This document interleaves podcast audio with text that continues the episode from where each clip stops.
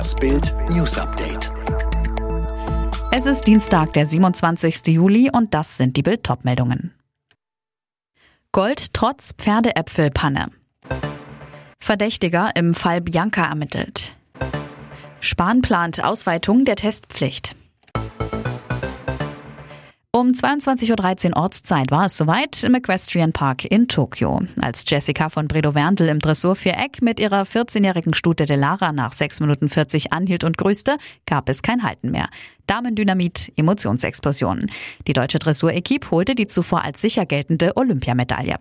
Während Jessica von Bredow-Werndl als letzte der 24 Teilnehmer den Grand Prix Special ritt, zitterten ihre Kolleginnen Dorothee Schneider und Isabel Wert nach verrichteter Arbeit mit.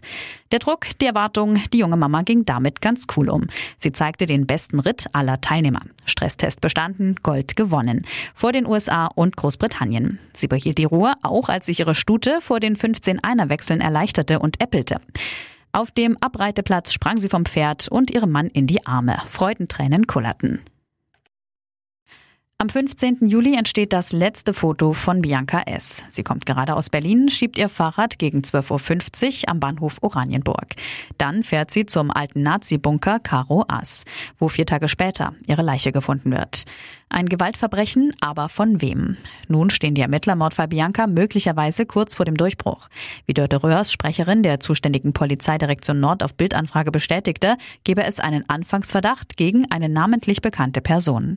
Am Nachmittag haben die Ermittler der Mordkommission noch einmal den Tatort am Nazi-Bunker Karo Ass unter die Lupe genommen, um Spuren zu sichern. Ob das den Durchbruch in den Ermittlungen bedeutet, ist noch unklar.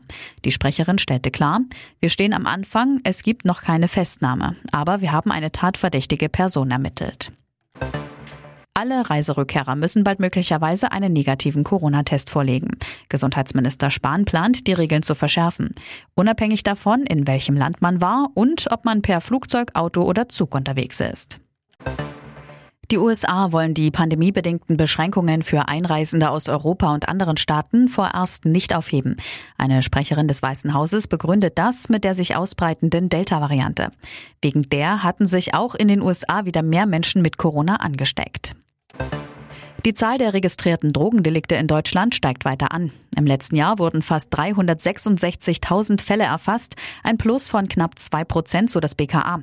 Vor allem der Handel mit Kokain und Crystal nimmt weiter zu. In NRW und Rheinland-Pfalz sind fast zwei Wochen nach der Flutkatastrophe noch fast 6000 Menschen ohne Strom. Das hat der Versorger Westenergie mitgeteilt. Kurz nach dem Unwetter hatten rund 20.000 Menschen keinen Strom. Alle weiteren News und die neuesten Entwicklungen zu den Top-Themen gibt es jetzt und rund um die Uhr online auf Bild.de.